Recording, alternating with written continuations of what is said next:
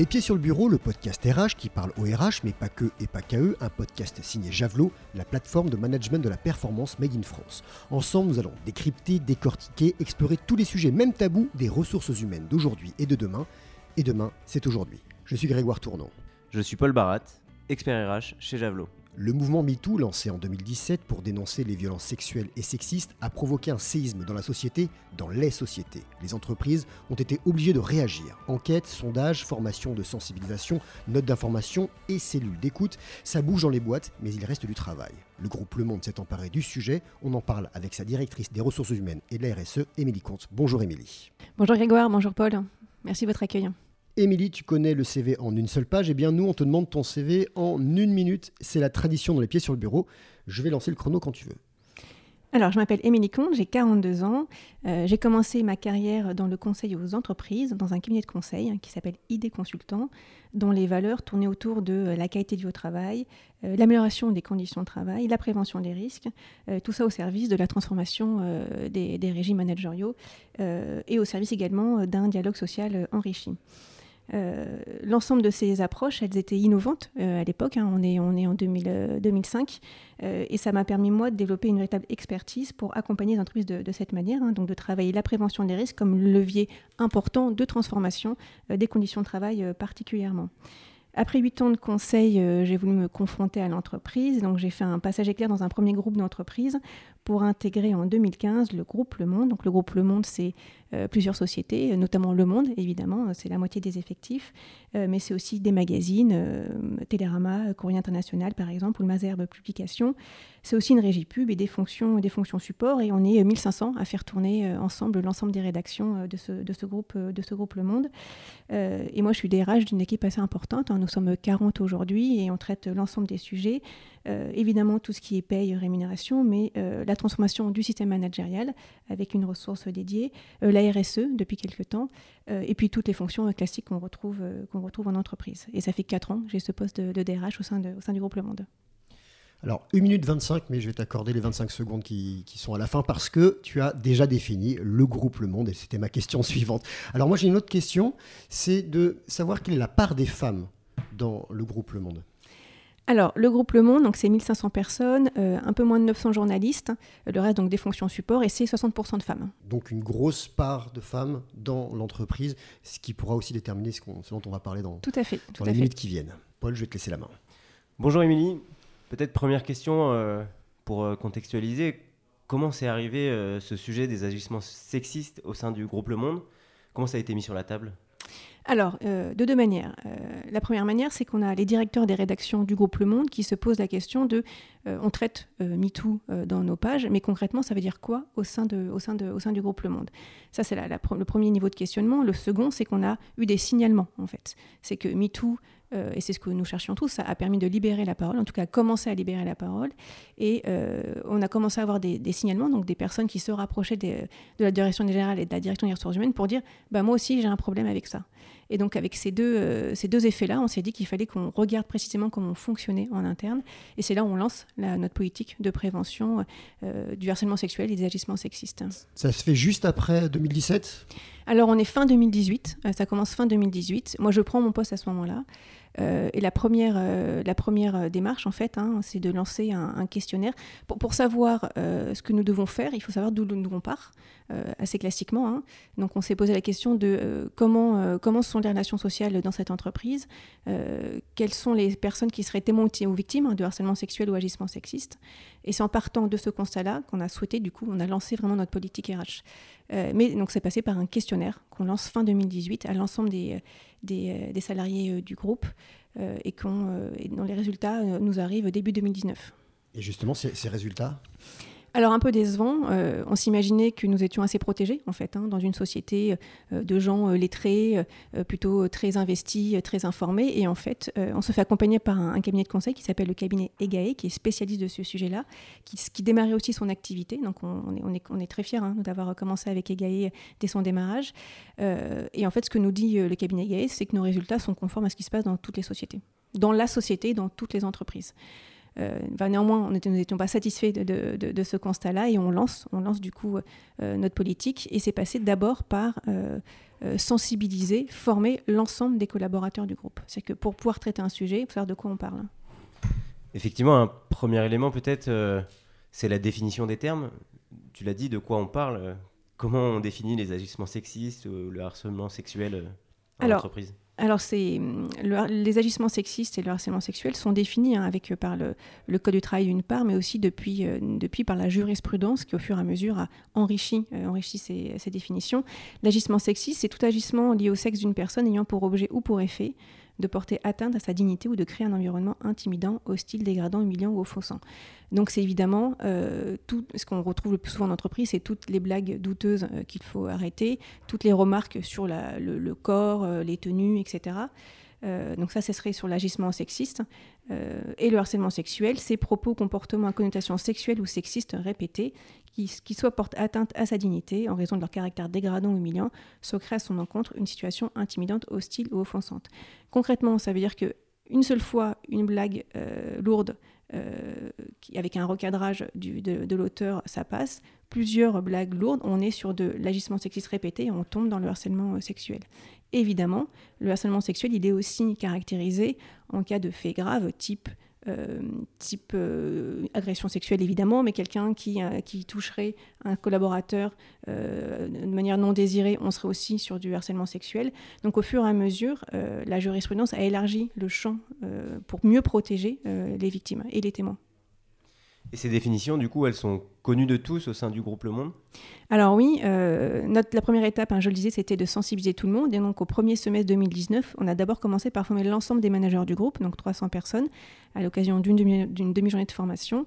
Euh, cette formation est devenue obligatoire dans notre module de parcours manager aujourd'hui. Euh, et ça commence évidemment par les définitions. Et puis ça permet aussi à chaque manager de revisiter sa posture, son attitude, son comportement, etc. Euh, on a également formé l'ensemble des représentants du personnel parce qu'ils ont un rôle très important dans ce dispositif, en gardant en tête que euh, chaque CSE doit euh, désigner un ou plusieurs référents harcèlement sexuel. Donc moi, c'est vraiment, ce sont vraiment des partenaires avec qui je travaille au quotidien. Donc ils ont été formés et ils ont été formés avec mon équipe. On a fait des groupes mixtes et ensuite, on a invité l'ensemble des collaborateurs du groupe à des, des grandes séances de présentation des résultats et de sensibilisation. Est-ce que la formation, c'est suffisant? Alors c'est nécessaire et essentiel. Euh, pourquoi je le dis? Parce que euh, en début d'année, on a refait un, baromètre. Ce baromètre, à l'origine, on le voulait euh, annuel. évidemment, le Covid a un peu rebattu les cartes. Donc en mai 2022, on relance un questionnaire. Et là, on se rend compte que lorsque le manager a été formé, formé, on a un meilleur taux de réponse. C'est-à-dire qu'il est plus à même de recadrer un comportement inapproprié. Il, lance, il est allé sur le sujet, donc il en parle dans ses réunions d'équipe, euh, même si on a encore du travail à faire. Euh, mais on s'est rendu compte que de, comprendre de quoi on parle, ça changeait tout. Donc oui, c'est la première étape. Et, et comme pour n'importe quel sujet sur la prévention des risques, ça doit être répété, sinon après on perd de cap. Entre les deux euh, sondages, entre les deux questionnaires, il y a une véritable évolution. Il y a moins d'agissements, il y a moins de harcèlement, il y a moins de, signes. Alors en tout cas, c'est ce que nous disent nos, résultats. Euh, sur notre questionnaire, on a 30% des gens qui répondent. Et sur ces 30%, effectivement, les gens se disent moins euh, témoins ou victimes de violences sexistes et sexuelles. Et pourquoi seulement 30% de personnes qui ont répondu? Alors c'est une, une, vraie question pour nous, d'autant plus que lors du premier questionnaire en 2010, nous étions à 60%. Euh, on a euh, discuté avec le cabinet Gay qui nous, accompagne à chaque fois, nous disant que 30% était sur un taux qui était euh, assez semblable à ce qu'on peut trouver dans ce type de questionnaire, que 30% c'est le niveau minimum pour pouvoir faire des statistiques, et que peut-être on avait un certain nombre de personnes qui se sentaient moins mobilisées, parce que moins sujets à ce type de, comportement. Du coup, peut-être une question maintenant sur comment on agit face à ces résultats et comment c'est géré par l'équipe des ressources humaines, par ton équipe? Alors déjà, on a euh, sur ces résultats, on a fait un pas de côté et on a regardé l'égalité professionnelle parce que travailler sur la prévention euh, des violences sexistes et sexuelles, c'est finalement travailler sur l'égalité professionnelle. Donc on l'adresse de l'égalité professionnelle, on l'adresse nous évidemment avec euh, tout ce qui est absence d'écart de rémunération. Donc on n'est pas encore aujourd'hui à zéro écart, mais on y travaille. on travaille également sur l'accès à la formation, sur les postes, postes à responsabilité. La dernière étape était de travailler sur les conditions de travail, c'est de garantir à toutes des conditions de travail de qualité, sachant que les violences sexistes et sexuelles, ça concerne 95% de femmes. Donc travailler sur ce sujet-là, c'est plutôt travailler en faveur des conditions de travail des femmes. Donc on a regardé ce sujet euh, globalement et on s'est posé la question avec, euh, avec mon équipe, euh, c'est comment nous aussi on peut accompagner. Donc au-delà des formations, qui évidemment sont dans, le périmètre de la direction des ressources humaines, il fallait aussi qu'on traite les signalements. C'est que le fait de parler et de faire des formations, de faire de ce baromètre, on délie les langues. Et donc c'est lorsqu'on a des signalements, donc des gens qui viennent nous voir en disant j'ai vu dans une équipe tel comportement ou je suis victime de tel comportement, il fallait pour nous, l'équipe RH, pouvoir adresser ces sujets-là. et donc ça passe par de l'enquête interne enquête interne que nous faisions un peu sur la partie harcèlement moral, mais on s'est largement professionnalisé, on s'est formé à la méthode de l'enquête euh, interne, euh, donc tout l'ensemble de, l'équipe RH, hein, euh, pour pouvoir en fait faire monter en compétence l'équipe sur ces sujets-là, être très réactive. Quand on a un signalement, il faut que nous on soit très réactive. Lorsqu'on fait appel à un cabinet externe pour faire les enquêtes, ça on perd de cette réactivité. Même si notre le cabinet égayé nous accompagne aussi aux différentes étapes euh, parce qu'on a besoin, on, quand même, est quand même plein de doutes, on a besoin d'être accompagné. Est-ce que vous avez réussi à faire changer une mentalité Tu parlais euh, d'une progression dans la société. Euh, le groupe Le Monde permet de rester longtemps et d'évoluer dans la société. Donc, est-ce qu'il y a des agissements qu'on avait auparavant et certains n'avaient pas conscience de leurs agissements bah, Je l'espère, en tout cas c'est ce qu'on nous dit. C'est qu'effectivement, euh, dans le groupe Le Monde, on a une ancienneté assez forte, notamment dans, les rédactions. Donc on a un enjeu important pour que la vie au sein du groupe Le Monde se passe, la vie professionnelle se passe le mieux possible. Euh, et aujourd'hui, on voit effectivement que euh, des comportements n'ont plus lieu, des remarques sur le physique notamment. Voilà, des managers nous ont dit et des salons nous ont dit oui, j'ai revu ma manière de faire, je me suis rendu compte que c'était inapproprié, donc j'ai cessé de le faire, mais on a encore du progrès. Hein. on n'est pas, on a encore des gens qui ont des comportements, qui ont des propos qui sont de notre point de vue et du point de vue du cadre légal inadaptés. Donc on a, c'est quand même beaucoup de travail et c'est un travail qui doit être, qui doit être suivi parce que dès qu'on dès qu'on arrête, on voit ce type de comportement revenir. Est-ce que le fait d'avoir beaucoup de femmes dans l'entreprise, une part importante, ça change aussi la vision de ces sujets-là? Alors oui et non, c'est que ce qu'on voit sur les, les, jeunes salariés, mais hommes ou femmes, il y a un niveau d'acceptabilité assez faible. Donc, en fait, c'est très bien. C'est que, euh, et d'ailleurs, c'est plutôt ces publics-là qui sont visés en plus par ce type de comportement. Donc on voit qu'on a un changement de mentalité. Des choses que nous acceptions il y a encore 10-5 ans ne sont plus acceptées. Aujourd'hui, la question, c'est les, les, salariés qui sont plutôt dits seniors. C'est là aussi, il faut, faut que les, les, comportements, en tout cas la manière de voir les choses, changent pour que ce niveau euh, d'acceptabilité soit faible à tous les âges de l'entreprise. On parlait des RH justement qui sont euh, responsables de ces enquêtes.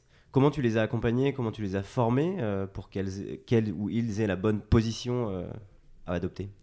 Alors, euh, d'abord, j'ai une expérience, moi, mon expérience de, de consultante euh, m'a permis de développer une méthodologie euh, de méthode de l'enquête, donc que j'ai adaptée évidemment euh, à l'entreprise. Par ailleurs, dans la documentation officielle, on trouve beaucoup de, conseils, hein. donc il faut, il faut aller sur les sites de l'INRS, de, l'ANACT, où on trouve des méthodologies pour mener des enquêtes. on a travaillé avec le groupe EGAE. le point important, c'est qu'une enquête, elle est faite à plusieurs. C'est un principe en fait d'intervention, c'est qu'on ne doit pas rester seul dans une enquête. donc on a mis, on travaille avec un collectif. À chaque fois a, nous déployons une enquête, nous sommes au moins trois euh, à mener, euh, l'enquête, ce qui permet euh, à chacune des étapes de pouvoir se confronter, pouvoir dire à voix haute l'ensemble de nos difficultés, nos, nos, incompréhensions et continuer d'avancer. C'est un principe important, ne jamais rester seul avec ce type de sujet. Qu'est-ce que vous avez mis en place groupe Le Monde qui pourrait s'appliquer ou en tout cas être mis en place dans d'autres entreprises, vos, best practices Alors, il y a quatre éléments euh, majeurs. Euh, le premier, c'est qu'il faut, euh, il faut que la parole puisse circuler. Et donc, il faut que les personnes qui seraient témoins victimes puissent faire des signalements. Et donc, on a mis en place une adresse mail administrée par le cabinet EGAE, gérée de manière anonyme et confidentielle, où chaque personne qui, se, qui serait témoin ou victime peut solliciter cette adresse mail EGAE. En fait, concrètement, on a augmenté le nombre de capteurs sur le terrain. L'autre point important, c'est qu'on a formé les référents harcèlement sexuel des CSE, parce que eux aussi peuvent être des capteurs.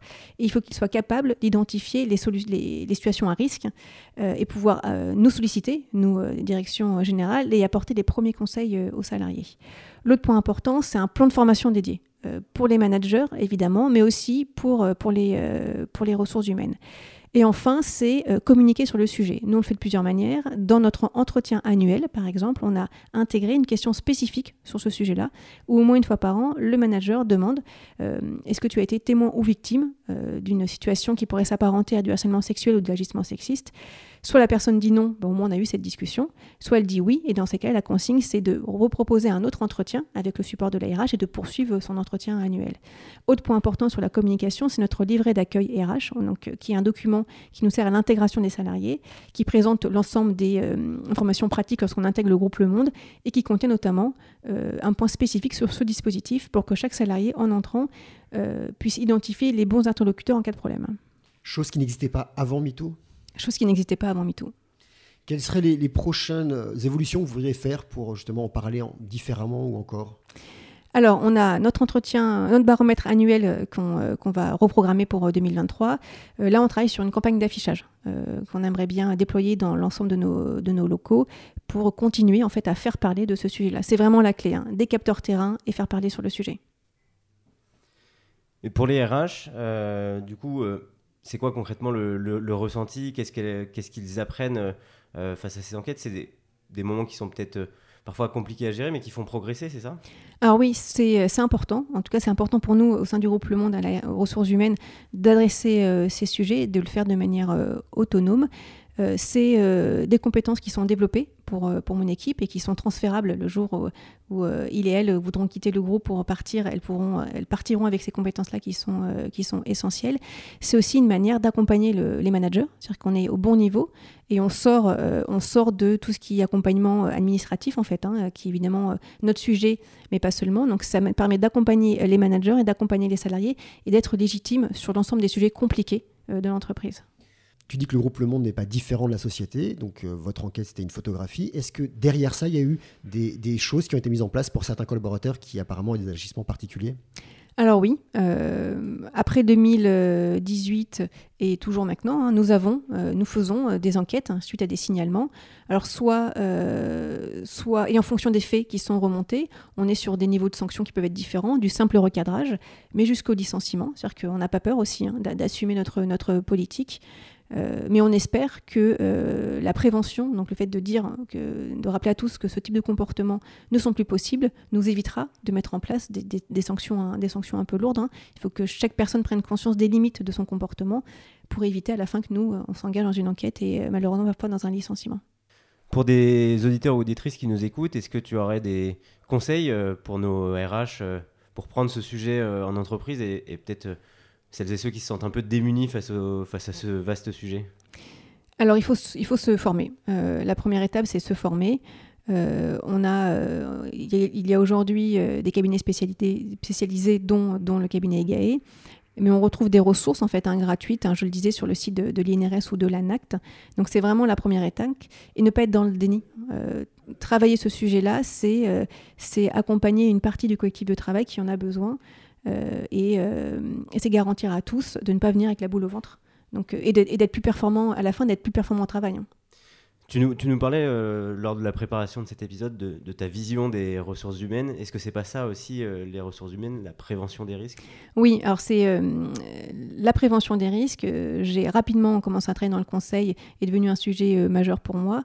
En, travaillant avec ce levier-là, on, travaille l'ensemble des sujets en fait. Hein. Euh, prévenir les risques, euh, c'est s'assurer que tout le monde arrive euh, sereinement au travail, c'est s'assurer que les gens n'ont pas d'accident, d'accident de travail, c'est travailler sur l'égalité professionnelle, sur la transformation des organisations, sur la charge de travail. Donc finalement, la prévention des risques, c'est majeur pour, pour repenser la place des ressources humaines dans l'entreprise. Merci beaucoup, Émilie, pour toutes ces explications. Alors, on a une tradition dans Les Pieds sur le Bureau, c'est de passer le flambeau, de donner la parole à une autre personne, RH, coach, qui te semble être intéressante pour Les Pieds sur le Bureau. À qui as-tu pensé? Alors, moi, j'ai pensé à Laurence Morioussef, qui est une coach. Euh, qui intervient en entreprise et qui intervient notamment au sein du, groupe Le Monde euh, et qui accompagne euh, les, dirigeants, notamment les jeunes dirigeants, mais pas que, à la prise de fonction. Et je mesure à quel point ce rôle il est essentiel. Prochaine invitée, certainement, Laurence Morioussef. Merci beaucoup, Émilie. Merci à vous. C'était Les Pieds sur le Bureau, le podcast RH qui parle au RH, mais pas que et pas qu'à eux. Un podcast signé Javelot, la plateforme de management de la performance Made in France, à retrouver sur toutes les plateformes d'écoute et bien entendu sur les réseaux de Javelot. À très vite. À très vite pour le prochain épisode.